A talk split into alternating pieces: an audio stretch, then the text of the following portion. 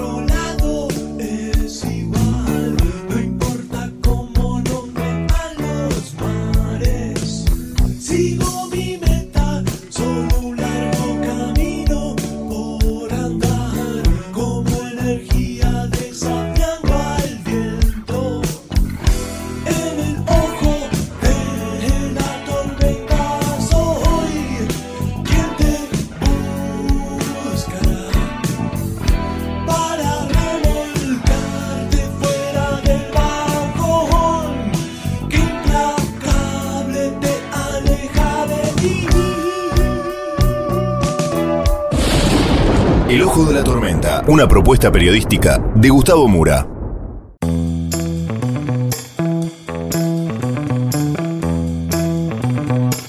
Bienvenidos al Ojo de la Tormenta. La tapa de hoy es Irán, amenaza terrorista. Vamos entonces con los temas del día de hoy en este breve sumario.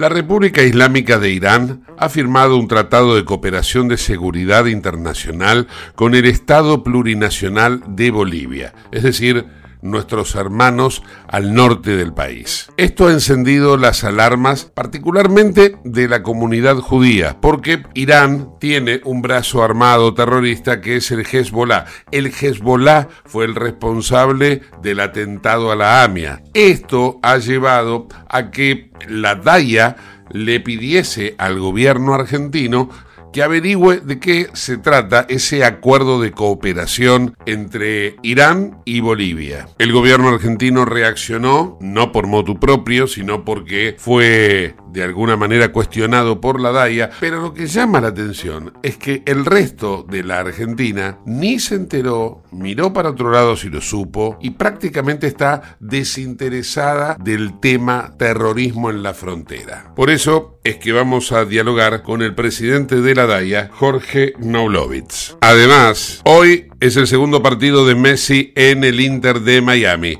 Vamos a tener un informe de Jerónimo Mura desde los Estados Unidos. Y vamos a tener la historia de la semana del profe Adrián Piñatelli. En esta oportunidad vamos a hablar de Roca y de Perito Moreno. La música de cierre está destinada hoy al Bossa Nova y vamos a compartir un bonito tema de María Betania, Miel.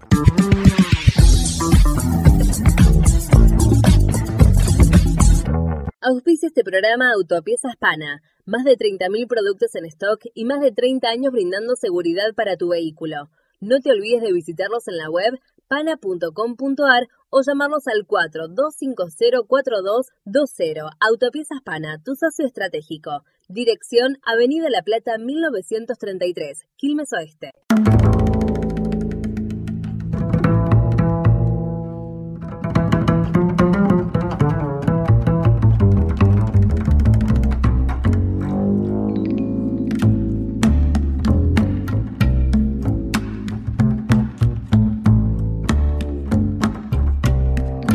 Para introducirnos a la nota de etapa del día de hoy, vamos a apelar al filósofo español George Santayana. ¿Por qué digo George? siendo español, porque en realidad Jorge Santayana nació en España, pero creció en Glasgow, Escocia, luego vivió en Boston y de allí se hizo bilingüe perfecto, escribiendo sus obras en un elegante inglés. Dijo una frase que encaja a la Argentina de modo, podríamos decir, perfecto. Y dijo, aquellos que no pueden recordar el pasado están condenados a repetirlo, como fue en inglés, y por ello esta explicación.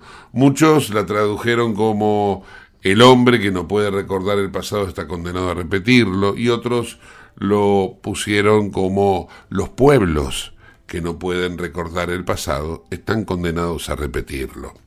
La cuestión es que eh, la frase original le corresponde y no modifica la esencia.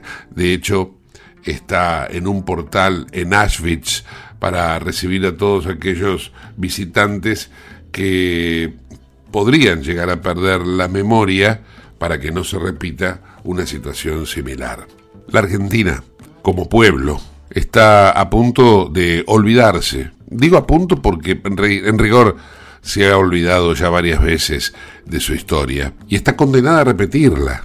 Ahora vamos a compartir en instantes una entrevista con el titular de la DAIA. Vamos a hablar con Jorge Klonovitz acerca de la posibilidad de que el terrorismo internacional o terrorismo transnacional esté de alguna forma acechando otra vez a la Argentina. Y la verdad que duele pensar que solamente una comunidad es la que se organiza para tener esa memoria de la cual hablábamos y para no repetir la historia. El resto de la Argentina pareciera ser como que no le interesa, no, no fue propio el atentado. Me refiero al atentado a la AMIA, donde murieron 85 personas. Y sin embargo, en ese atentado, las cédulas de identidad, los pasaportes, los DNI correspondían a ciudadanos argentinos que en su inmensa mayoría profesaban la religión judía. Comunícate con nosotros al 11 59 65 2020, el WhatsApp de Late. Estamos en comunicación con Jorge Klonovich, es el titular de DAIA, y la pregunta tiene que ver con este acuerdo que ha firmado Bolivia con Irán y la preocupación que le genera a la DAIA. ¿Cuál es realmente la preocupación, Jorge, de la DAIA? Gracias por este llamado no solamente está preocupada la DAIA, tiene que estar preocupada toda la República Argentina, porque lo que ha hecho este acuerdo entre Bolivia e Irán es eh, legalizarle, legalizar al terrorismo, darle un marco diplomático al espionaje y esto en nuestras propias fronteras. Es eh, inadmisible para Argentina. Argentina tiene pendiente la entrega de los cinco miembros del gobierno de Irán para ser juzgados por atentado al edificio de la AMIA y la DAIA. Así que entendemos que la reacción del gobierno argentino es razonable y que ese acuerdo debe denunciarse. Estoy totalmente de acuerdo con eh, esa apreciación de que esto debe preocupar a todos los argentinos. Eh, por ello es que también, de alguna manera, nos preocupa saber ¿Qué dice el gobierno nacional al respecto? ¿Cuál fue la respuesta, Jorge? El gobierno nacional ayer eh, le pidió explicaciones a, Bolivia en el marco de un tratado que se firmó recientemente, teniendo las fronteras con Bolivia, y creo que Bolivia tendrá que dar las explicaciones eh, del caso, eh, porque combatir el, a la delincuencia, al narcoterrorismo, eh, pactando con un delincuente es absolutamente inviable. Claro, yo a lo que me refería tal vez es que más allá de la retórica, más allá de las declaraciones diplomáticas, digo, hay una respuesta ejecutiva eh, de acción, por ejemplo, eh, destinar más efectivos de gendarmería a la frontera, poner alerta a los servicios de inteligencia, algo por el estilo. ¿Les han dado alguna explicación de algo en ese sentido, Jorge? No, eh, creo que la primera medida es la diplomática. Seguramente ante la gravedad de la estación esperar la respuesta de Bolivia y después habrá cursos de acción.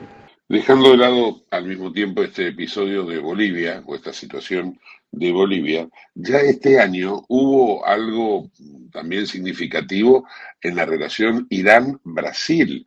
El famoso buque de guerra o los buques de guerra iraníes navegando eh, frente a las playas de Río de Janeiro. Bueno, eh, llamó mucho la atención que también en ese momento eh, Irán forme una especie de alianza con un socio estratégico del Mercosur. ¿Cómo, cómo podemos interpretar también esta situación, Jorge? Irán hace mucho está en el barrio, porque está en Nicaragua, está en Venezuela hace muchísimo tiempo, con muchísima presencia. Eh, y lo que tiene Irán son eh, ensayos y errores. El buque de guerra en Brasil, avión iraní detenido acá en Ezeiza. Así que va haciendo pruebas eh, permanentemente para ver hasta dónde se lo deja avanzar. Por eso nos preocupa francamente que ya esté en, ya está en nuestra casa, en nuestras fronteras. Sí, desde luego. Y bueno, primero rescato que la DAIA siempre esté atenta a esta situación. Como no lo está atenta por ahí otras organizaciones del país, ¿no? independientemente de la, de la comunidad o de la religión que, profesen. Acá la, la, situación como lo dejábamos en claro en la primera parte de la entrevista, que es la Argentina toda la que sufrió el atentado a la AMIA hace 29 años, es la Argentina toda la que está todavía esperando alguna respuesta y en vez de recibir respuestas estamos recibiendo estas eh, especies de provocaciones. Me llama, me llama la atención que el gobierno no tome una acción más decidida. Eh, no sé si eh, hay una reflexión para el final y ya con esto terminamos la entrevista, Jorge. Este es un tema que nos compromete a todos los argentinos. Lo dije al principio de la entrevista es un tema que no es de la comunidad judía. El atentado fue, los atentados, los dos, 1992 y 1994, fueron contra la República Argentina. Así que yo creo que el compromiso debe ser de todos.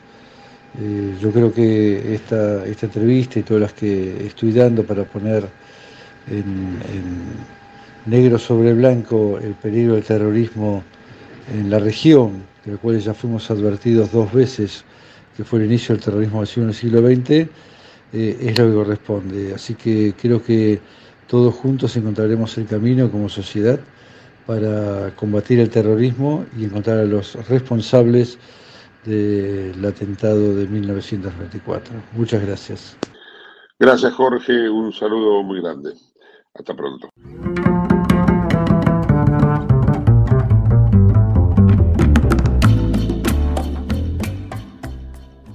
¿Estás buscando vinos para darte un gusto o para regalar? La Vinoteca Uva Morada cuenta con una amplia variedad de vinos exclusivos para diferentes ocasiones. Buscala en Instagram, arroba uva morada. Uva morada, vinos especiales para personas especiales, arroba uva morada.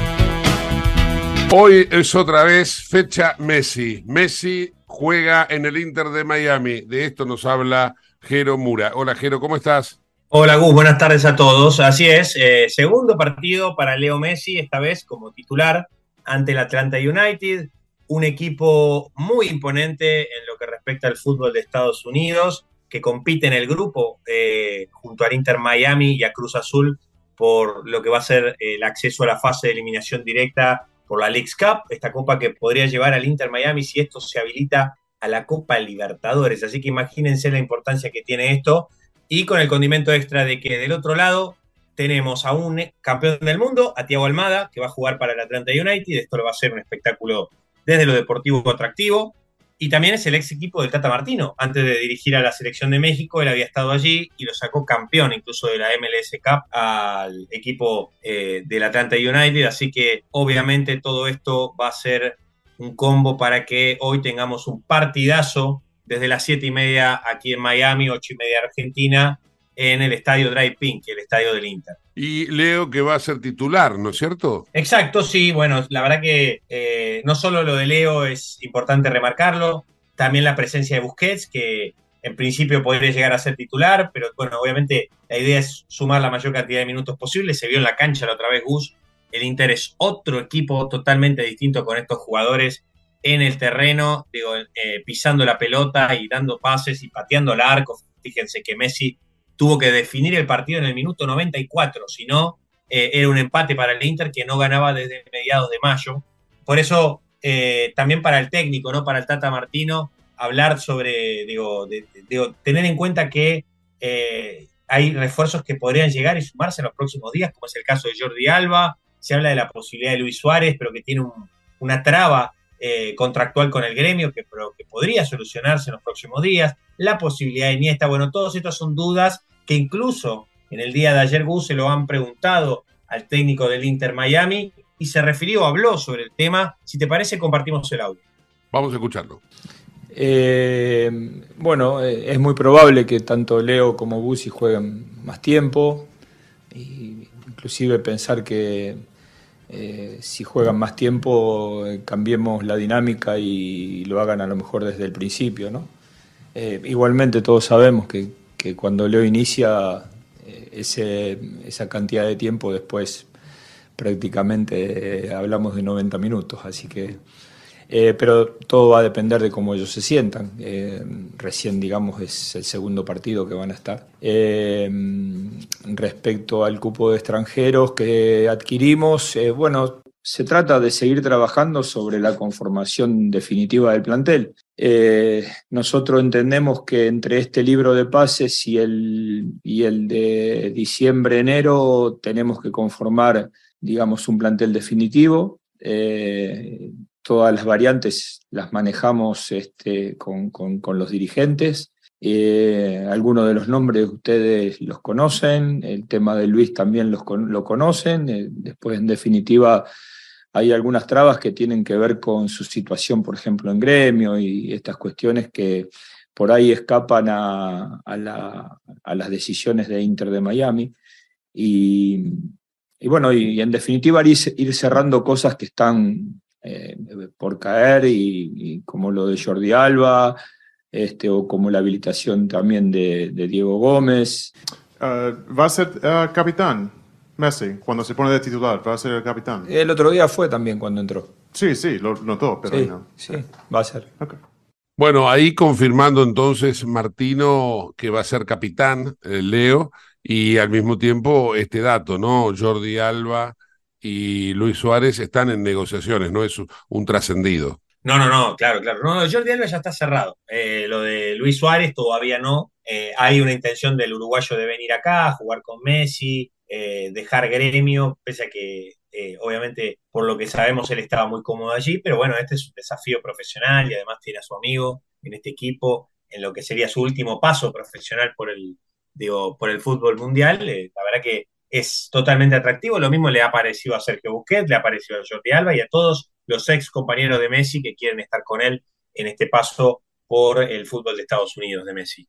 El viernes hubo un lleno total del estadio del Inter frente a lo que fue la presentación o el primer partido de Leo, ¿no? Eh, después de haber hecho ese gol en el último segundo del encuentro, para el día de hoy, ¿el lleno es también total? Contanos un poco este aspecto, Jero. Bueno, mira, la verdad que eh, hay entradas todavía por vender, no está sold out como el último partido. Me parece a mí que esto responde a que los precios son muy elevados de las entradas y que la gente quizás aquí en Miami no está dispuesta a pagar tanto, ¿no? Eh, sobre todo el estadounidense que no está acostumbrado al soccer, pero también el latino, ¿eh? está, la verdad que de a poquito la gente se va a ir acostumbrando a digo, lo que sale en este precio de las entradas, que estamos por encima de los 200, 250 dólares, si compraste primero, si no, la reventa puede estar por encima de los 500 dólares. Y esto es algo que la gente solo paga acá para ver, no sé, a los Hits, el equipo de básquet de Miami en la final de la NBA. Entonces, y con otro deporte también, ¿no? Mucho más arraigado en Estados Unidos. Entonces, bueno, me parece a mí que eh, si el estadio eh, se traslada al Hard Rock Stadium, ¿no? Digo, si la localía se traslada a ese estadio, se podría llegar a abaratar los costos y me parece que más gente podría llegar ahí. Pero mientras tanto, probablemente veamos algunos huecos vacíos, no digo todos, pero algunos huecos vacíos por la gente que quizá no está dispuesta a pagar tanto. Claro, claro. Fuera de, ahora dejando de lado lo futbolístico, algo que incursiona en lo social. La semana pasada Leo fue al supermercado y lo trataron este, muy bien. Ahora pareciera ser que en el día de ayer en un shopping no la pasó tan bien, ¿no? Bueno, porque había muchos turistas. Eh, él fue a la Aventura Mall, que es un shopping de mucho movimiento turístico, muchos argentinos también, y bueno, eh, la verdad que no se, no se compara con lo de haber ido al supermercado Publix, que es un supermercado acá de Florida, que eh, también fue una acción conjunta de marketing para, digo, mostrar la imagen del, Publix, que es un sponsor, uno de los más importantes que tiene el Inter Miami, en este caso, a Leo lo vieron en el shopping y bueno, muchísima gente se acercó a sacarse fotos. Bueno, me parece que eh, va a tener que convivir con esto Messi. Hay algunos lugares donde seguramente lo traten mejor, donde quizá no haya tantos turistas y donde quizá tenga un poquito más de suerte, como la otra vez cuando fue a Miami Beach, un lugar totalmente turístico, a comer a Prima Pasta, que es una, un restaurante, una cantina italiana, eh, y que fue visto nada más que por 20 personas. Pero bueno, eh, va a tener que, obviamente, sortear estas cosas Messi si no quiere quedar en esta incomodidad que en Miami no es tan común como en otras partes del mundo, pero que bueno, puede pasar. Eh, dejando de lado a los argentinos, que me imagino que son los fanáticos de Leo, eh, ¿qué otra comunidad de, digamos, futbolera, de regambre futbolera o de deportes lo sigue tan fanáticamente? ¿Los venezolanos? los colombianos, los cubanos, los mexicanos, que deben ser bastantes. Contanos un poco. Mira, el, a nivel fútbol, el colombiano respira mucho esto y le gusta mucho. Y cuando viene acá a jugar un equipo colombiano, te llenan la hinchada. Eh, lo mismo a veces pasa con México, pero no porque vivan tantos acá en el sur de la Florida. Si bien hay muchos, eh, sí lo que pasa es que muchas veces cruzan la frontera y vienen a alentar por su equipo, y lo mismo va a ver a Messi, ¿no? son fanáticos del fútbol. Eh, y después, bueno, la hinchada del Inter es multicultural, como Miami. Mucho argentino, muchísimo argentino que está en esa hinchada. Eh, y después hay centroamericanos, hay hondureños, guatemaltecos, hay eh, no cubanos, no, he visto cubanos, sí venezolanos, colombianos también, como mencionaba. Bueno, un poquito de un poco de cada cosa. Jero, gracias, te mando un beso, ¿eh? Chau. Abrazo. Jerónimo Mura, en el ojo de la tormenta.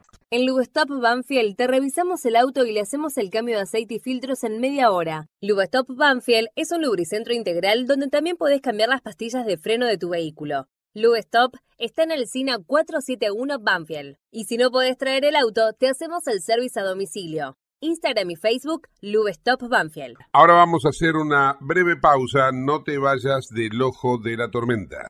En el ojo de la tormenta un niño asustado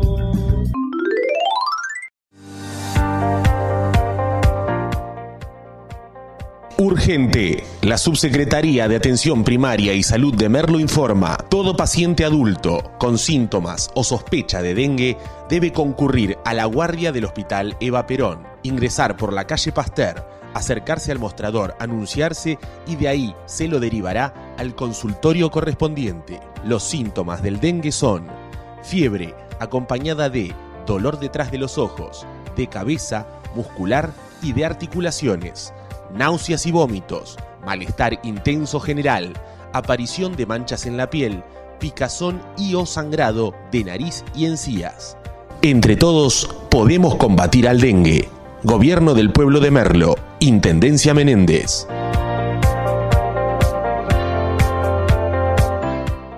Autopiezas Pana Distribuidor Nacional de Autopartes, líder en el rubro suspensión, dirección y frenos para vehículos. Para más información sobre las marcas que trabajamos, visítanos en nuestra web pana.com.ar o escribinos a nuestro email pana.pana.com.ar. Autopiezas Pana, tu socio estratégico. En Lanús, nuestros vecinos cuentan con el nuevo programa de telemedicina pediátrica para chicos de hasta 16 años. Si sos vecino de Lanús, solo tenés que empadronarte, registrate en la app y acceder a tu consulta médica. Así de fácil. Informate en lanús.gov.ar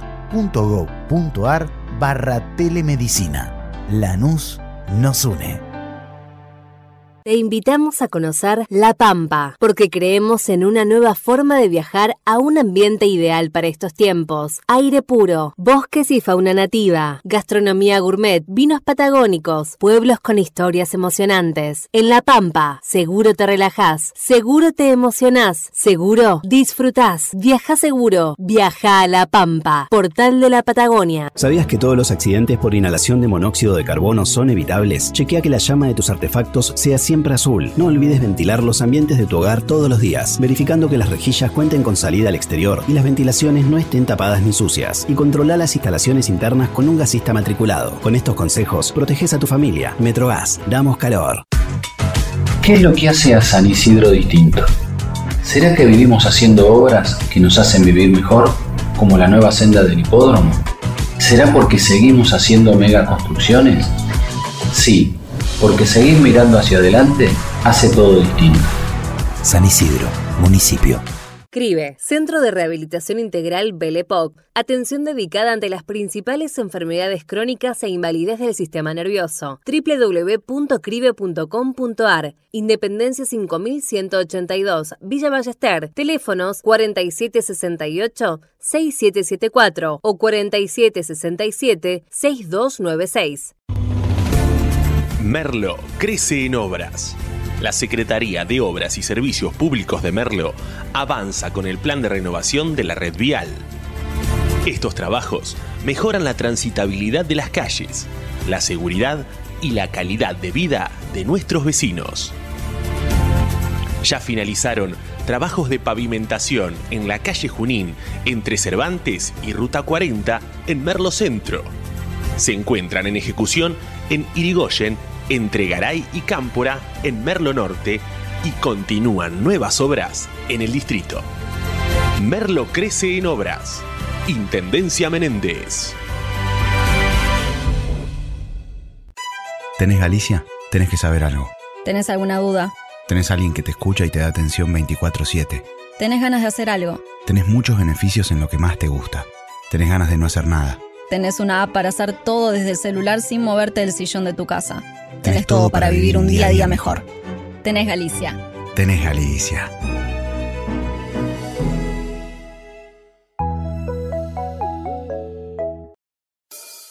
En el ojo de la tormenta se suspira la verdad. En el ojo de la tormenta es momento de bailar. Ya tu alma vuela libre, esperando el huracán.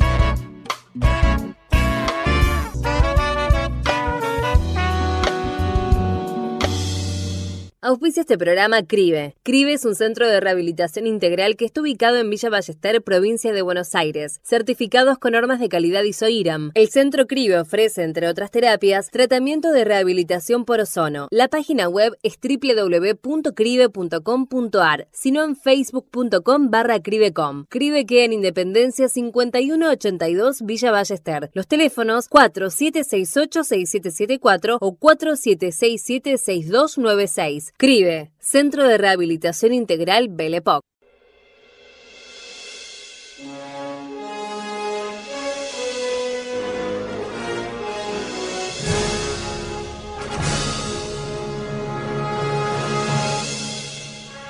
Profesor Adrián Piñatelli, muy buena jornada. ¿Cómo le va? ¿Qué tal, Mura Gustavo? ¿Cómo anda? ¿Todo bien? Bien, ¿cómo anduvo la nave interestelar, interanual? No sé cómo, porque iba a decir intergaláctica, pero no solamente atraviesa galaxias, usted atraviesa Eh, las eras. Sí, an- anda bárbaro. Le, le puse caja de quinta justamente para poder atravesar la acera sin ningún problema, Sí. porque no, no Ojo. pasaba de de no. Entonces, Ojo que en las eras y Pueyrredón hay cámaras. ¿eh? Claro, por eso, por eso mismo, por eso mismo, para engañar a los, a los agentes de tránsito de la ciudad. Este, pero bueno, eh, y, y- y tan entusiasmado estaba con esta caja de quinta Sí. que, que sobrevolé una ciudad que seguramente usted conoce muy bien, A ver. que es San Carlos de Bariloche. Ah, sí, claro, viví en Bariloche. Sí, sí. Claro, por eso. Bueno, Entonces, ¿y entonces qué pasa? ¿En ¿Usted qué no año? iba? Y eh, nos vamos a 1940. No, yo, no- yo no iba. Por No esa ep- ibas. En esos años no estaba, no, no. Había poquita gente, en el 1800 habitantes, hacía el mismo frío que hace ahora. Este, pero, pero eh, me gustaría hablar de algo que pasó en 1940 y que ahora cobró actualidad. Ajá. De a poquito está cobrando actualidad. Vio como eh, el agua que usted pone a hervir y, de- y va, se va calentando de a poquito. Sí, y claro. el, cent- el centro de la cuestión es el monumento a Roca. Ah, a ver. El monumento a Roca, porque hay muchos rumores de que, de, de que lo quieren reubicar. Reubicar significa llevarlo, no sé, usted conoce bien la zona, este, a- atrás de la montaña más alta, en el medio del bosque más tupido, Sí. ponerlo en un lugar bien alejado. Ajá. Este, y, y- y está, muy buena la historia. Pero an- antes de que nos introduzcamos en la historia, Sí. algo del presente. Llevar a Bueno. Roca a la montaña es mandarlo al cadalso, porque Claro. en la montaña están los que quieren colgarlo a Roca. En la No, montaña, no, no, yo digo en la montaña, porque... están los maputruchos, ¿vio? Claro, yo digo la montaña, pero lo quieren llevar a un lugar alejado, lo quieren sacar del centro cívico, A ver, sí. fundamental. Lo sacamos del centro cívico. La historia comienza con Ezequiel Bustillo. Ezequiel Bus- Bustillo era director de parques nacionales. Mire usted. Era director de parques nacionales y este y, y tenía la idea de armar, de armar este de eh, una serie de edificios públicos en la ciudad de Bariloche. En 1936, el que ingresó en la, en la, Dirección de Parques Nacionales a trabajar con Bustillo era el arquitecto Ernesto de Estrada. Ernesto Estrada venía de, de formarse en urbanismo en Francia y le presentó a Bustillo un plan completamente distinto. Eh, Bustillo le encargó un proyecto de urbanización con edificios públicos y Estrada dijo, che, ¿y si hacemos un centro cívico? ¿Y qué es eso? Es una plaza seca y alrededor ponemos los principales eh, edificios públicos eh, con una, con una mm, arquitectura eh, que vaya bien con el entorno. A, a Bustillo le encantó la idea, Ajá. Porque eran edificios que iban a tener museo, confitería, biblioteca, salón de actos y esta famosa Plaza Seca. Eh, Bustillo estaba tan entusiasmado que agarró el proyecto y se lo mandó al diario La Nación para que lo publique. Ah, mire. Eh, pero claro, cuando Bustillo se sienta a hacer, las- a hacer números, salió un fangote. Claro. Y entonces también sobrevolaba la idea de hacer un monumento a Roca. De hacer un monumento a Roca, ¿por qué? Porque él había llevado adelante la conquista del desierto y también porque había sido el primero en, en organizar los territorios en el sur. Entonces, eh, Bustillo, eh, con la idea bajo el brazo, eh, se va a ver primero al hijo del general Roca, Julio Argentino Roca, hijo Julito, que le decía Ajá. a todo el mundo, Claro. había sido vicepresidente de Agustín P. Justo entre el 32 y el 38. Y le dijo, mirá, quiero hacer esto, quiero hacer un monumento a tu papá. Este sí, pero yo no puedo poner, poner dinero, eh, pero sí te puedo contactar con viejos amigos de mi papá, con contactos. Yo te doy una agenda de contactos donde vos podés ir a Claro. eh, pedir dinero. Sí. Esto le provocó un cortocircuito con el arquitecto de Estrada, porque de Estrada quería que en la Plaza Seca no hubiese nada, ni un mástil, nada. Quería que fuera algo totalmente pelado para el uso de la comunidad, para lo que quisiera la comunidad. Pero este, Bustillo se empieza a mover y empieza a encontrar financiamiento y empieza a, encontrar los fondos. Eh, y así fue como eh, en 1940 se inaugura el centro cívico sin el monumento. Eh, no le, todavía no le, no le habían puesto el pedestal. Ajá. Y, y, empiezan a, eh, mientras tanto... A ver si entiendo, profe, a ver si entiendo bien. No tenía plata para hacer la, el centro cívico y fue a buscar plata para hacer la, la escultura. Como excusa Claro, como excusa que le paguen para que le pongan dinero para el, centro cívico. O sea, el monumento a Roca financió el centro cívico, digamos. Claro, estuvo, eh, metieron todo en un paquete. Claro. Eh, más, que, entusiasmo que, más que Bustillo, habría que llamarlo Buspillo. Claro, sí, fue, bueno, muy, claro. fue muy pillo, ¿no? Fue muy pillo, fue muy pillo, pero obtuvo lo que quería. Claro. Eh, contrataron a Emilio Jacinto Sarguinet, Sarniguet, que era un escultor que yo no sé si vos eras muy chiquito, pero en las monedas de 10 centavos, esas las que eran octogonales, eh, tenían en el reverso la imagen del recero, que, es un, que es un monumento que está en Mataderos, eh, que, es muy característico. Que, que, tiene que el caballo de roca ahora en el monumento a Bariloche tiene la misma postura. Bien. Eh, él había hecho en 1932 el monumento al recero, que estaba en Matadero, donde estaban los corrales y todo. Sí. Em, eh, cuando termina la, la, escultura, cuando terminan la escultura, la exhiben unos días en la ciudad de Buenos Aires. Entonces, eh, Bustillo lo invita al hijo de Roca. Sí. A que, a que la viera. A Julito. Claro, Julito, ¿qué te parece? No me gusta. Ah, no, no, me gusta. Mi, mi, papá, en la época de la conquista del desierto, tenía 32 años. Y acá hicieron a mi papá viejo, cansado y vencido. No. Claro, pero, la, pero la, escultura ya estaba hecha. Había que hacerla de vuelta, claro. No, ni loco, ni loco. ¿Y entonces? Más sí, más sí dijo Bustillo. La mandó a Bariloche y el 14 de enero de 1940 41 instalaron el monumento en el centro cívico. Y el primer cortocircuito que hubo fue, algunos barilochenses eh, cuestionaron, ¿por qué Roca y no Conrado Villegas? Conrado Villegas había sido un general de Roca, que fue el que efectivamente desarrolló la campaña al desierto. Claro. Porque Roca fue, ordenó eh, se sacó la foto, le pintaron un cuadro y se volvió. Claro, era, era el CIO, Roca era el CIO. Claro, era, era el CIO. Dejó a los este, obreros, claro.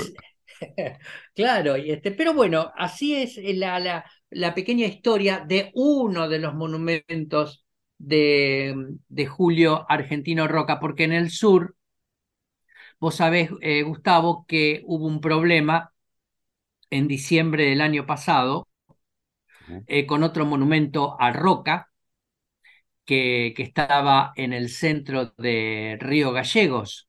Sí. Y la municipalidad, eh, con la excusa de, de, ensanchar la avenida donde estaba, en la avenida Presidente Kirchner, y San Martín, que antes se llamaba Julio Argentino Roca. La avenida era este, Roca y San Martín. Ese, era, Roca, era Roca y San Martín. en ese lugar está, emplazado el mástil, la bandera, y precisamente allí se hacía el gran desfile de el 9 de julio, por ejemplo. Claro, tal cual. Y entonces dijeron, no, che, vamos a ensanchar, eh, vamos a repavimentar la avenida, y lo sacaron. Este, pero bueno, eh, son historias que quise traer a, a, colación. Eh, vos fíjate, vos fíjate que, que el monumento Roca lo enchastran con pintura roja, eh, tanto el que está acá en el diagonal sur como el que está en Bariloche, y el que se ríe a carcajada limpia es otro que hizo la conquista del desierto y que no le tocaron un pelo. ¿Quién? Eh, Juan Manuel de Rosas. Juan Manuel de Rosas en 1833 hizo la campaña, la primera campaña al desierto, la hizo él. Y la de Roca, la de Roca, no te digo que es un copy-paste, pero es muy similar a la, a, a la planeada por, por Rosas en 1833. Eh, y, y el monumento a Rosas, Libertador y Sarmiento, el muchacho está completamente tranquilo, nadie se acordó de que él hizo la primera campaña al desierto. Pero ¿quién copió a Pero quién? bueno. Entonces, Roca lo copia Roca, Roca, a- Roca Rosas, claro, porque Roca, la de la campaña de Roca, acordate que fue en 1878, 1879, y la de Rosas fue en 1833. O sea, Eh, a ver, eh, hablamos de los maputruchos, pero también tenemos el rocatrucho, ¿no? Era- Bueno, no, sí, no, pero sí, lo que pasa es que, bueno, este, Roca fue más profundo en la, en la Patagonia, ¿no? Fue más, sí. fue Ah, más pero- allá y, fue el que, el que verdaderamente conquistó, conquistó todo ese gran territorio que estaba eh, despoblado. Hablame de, de, de las diferentes estatuas. ¿Todas son con un Roca viejo y cansado, como dijo Julito? ¿O en otras eh, a, Roca lo, le hicieron un lifting? Y a, y- y a Roca, por lo general, es, el hombre maduro, porque es el que sobrevivió. Claro. Si yo te, yo te, eh, te, te doy un, un retrato de Roca joven y vos tal vez no lo sacás, la gente común tal vez no lo saque, pero el, el Roca viejo sí, el, el- ese rostro pícaro de zorro, este, tan característico de él y este, con, que es con el que la gente se identifica, ¿no? Claro. Vos fíjate que el de Río Gallegos también, el Río Gallegos ya está todo pelado, eh, está, eh, también está, es un hombre mayor. El Perito Moreno fue contemporáneo de Roca, ¿no? Sí, sí, que fueron contemporáneos. Eh, calculá que Perito Moreno tuvo muchísimo que ver en la, en el tema de la delimitación de límites, 1880, 81. Sí, sí, sí, sí, sí, que fueron. Por eso, pero el- tal vez la palabra no era contemporáneo, sino como que trabajaron espalda con espalda. Con, No sé si Roca- trabajaron espalda. Mientras no Roca si conquistaba, el otro delimitaba, Claro. ¿no? No sé si trabajaron espalda con espalda, pero era, sí, era, eh, era, era esa época. Este, era, fueron totalmente contemporáneos. Aparte, cualquier problema que había en la Patagonia, eh, llamalo a al Perito Moreno. Este, no había otra. Aparte, Perito Moreno venía con un background impresionante porque el tipo se, se largó a explorar la Patagonia. Eh, y vos fijate eh, que hasta estuvo prisionero de los indígenas que lo estuvieron por matar. Eh, se escapó gracias al hijo de un cacique que lo liberó. El primer viaje que hace el Perito Moreno fue en 1874 a la Patagonia. Eh, este, es decir, a partir de ahí, eh, la presidencia de Sarmiento, de Avellaneda, trabajó con Piedrabuena, ¿sí? Porque él navegó con Piedrabuena. Piedrabuena lo ha llevado. El comandante Luis Piedrabuena, que fue el que sentó todo lo que es la soberanía en la costa patagónica de- del Atlántico, que Piedrabuena lo eh, solía llevar. Este, y, y en la, y en la conquista del desierto, eh, no sé si lo conoció, si eran amigos, pero participó porque él, mientras conquistaban, él iba eh, recolectando material. Él, él es muy, muy cuestionado, el Perito Moreno, porque eran épocas, Gustavo, de que te decían, che, ahí está enterrado el cacique Catriel. Van y lo desenterraban y se llevaban los huesos, como hicieron con Catriel y con muchos caciques Claro. porque no eran, no eran para el hombre blanco, no eran como eh, elementos sagrados o, o lo que puede ser sagrado para nosotros en nuestros cementerios, ¿entendés? Ah, dámelo. Entonces se agarraban, se llevaban el Museo de Historia Natural de La Plata, estaba lleno de, de despojos de indígenas. Este, y, y a partir de ahí, de ese conocimiento que tiene el perito Moreno, de recorrida de la Patagonia, se transforma en un, el tipo se transforma en un especialista en el tema del límite, se impone la teoría de la, de, yo no sé si lo explico bien, pero la, el, el sentido de las aguas de los ríos que cruzan. La divisoria de aguas. La, divisoria, la- esa es la palabra, divisoria de aguas, que es cuestión de él. Claro. Genial eso. Eso, eso marcó, eso marcó de que Argentina no perdiese millones de kilómetros cuadrados y que parte de la Patagonia hoy fuera chilena. Bueno, estatua a Perito Moreno no creo que haya en Chile, ¿no? No hay, en- no hay en Chile, no, no, no, no, no hay en Chile, pero bien tiene su tumba ahí en la isla Centinela, ¿no? Sí, esto es en el lago Nahuel Huapi. Sí, eso En yo el lago Nahuel Huapi. lo recuerdo porque cada vez que eh, voy a acá a contar un poco de mi vida, ¿no? Siendo, A ver. y claro, siendo guía de turismo en Bariloche, eh, cada vez que pasábamos con la lancha, en ese momento era la lancha de Turisur, que íbamos hacia la isla Victoria. Eh, Sí. a la- en la península de Quetrigüé también eh, había Ah. otro puerto. Se iba de Sí. Bariloche y se cruzaba en Nahuel Huapi para el lado de Villa Langostura. O sea, de, de Río Negro se cruzaba a Neuquén.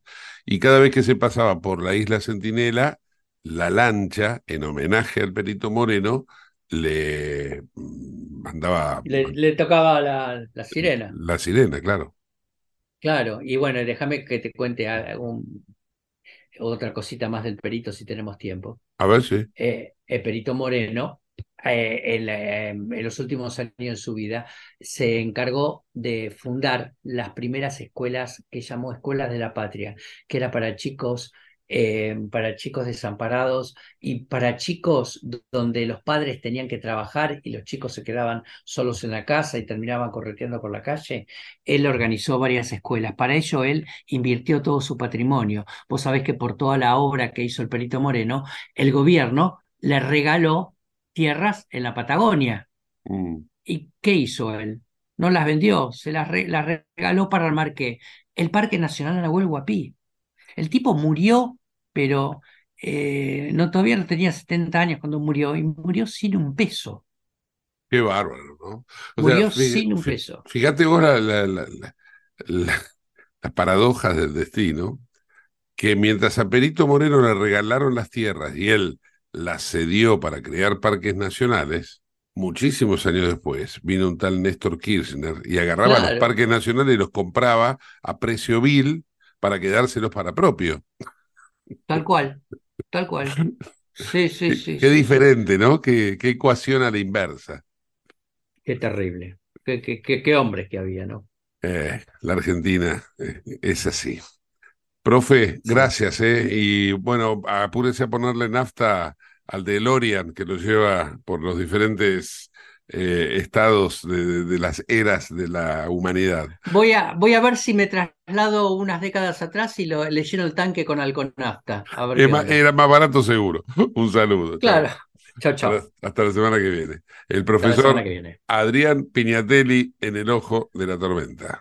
Te invitamos a conocer La Pampa, porque creemos en una nueva forma de viajar a un ambiente ideal para estos tiempos. Aire puro, bosques y fauna nativa, gastronomía gourmet, vinos patagónicos, pueblos con historias emocionantes. En La Pampa, seguro te relajás, seguro te emocionás, seguro disfrutás. Viaja seguro, viaja a La Pampa, portal de la Patagonia.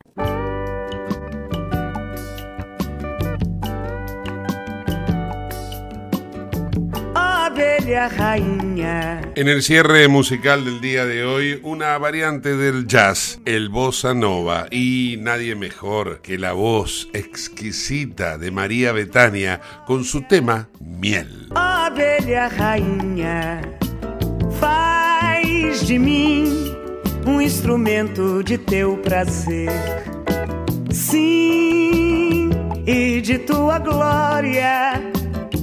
Pois se é noite de completa escuridão, provo do favo de teu mel, cavo a direta claridade do céu e agarro o sol com a mão. É meio-dia, é meia-noite, é toda hora. Lambe olhos, torce cabelos, feiticeira, vamos nos embora. É meio-dia, é meia-noite. Faz um zoom na testa, na janela, na fresta da telha. Pela escada, pela porta, pela estrada toda fora.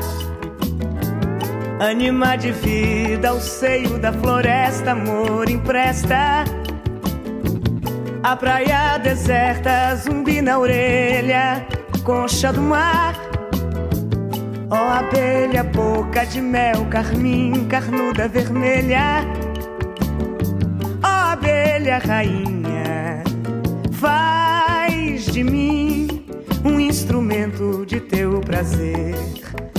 Sim, e de tua glória, e de tua glória e de tua glória, e de tua glória, ó oh abelha rainha, faz de mim um instrumento de teu prazer. Sim, e de tua glória, pois se é noite de completa escuridão, provo do favo de teu mel Cavo a direta claridade do céu e agarro o sol com a mão. É meio-dia, é meia-noite, é toda hora.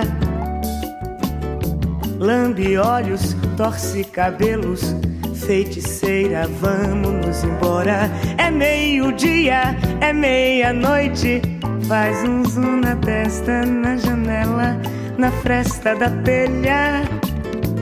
Pela escada, pela porta, pela estrada toda fora. Anima de vida, o seio da floresta, amor empresta. A praia deserta, zumbi na orelha, concha do mar. Ó oh, abelha, boca de mel, carmim, carnuda vermelha abelha rainha, faz de mim um instrumento de teu prazer.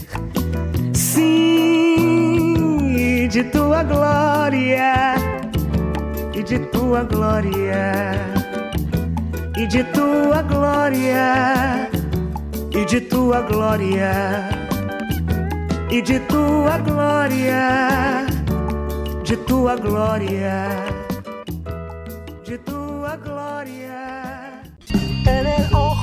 La tormenta. Yace un niño asustado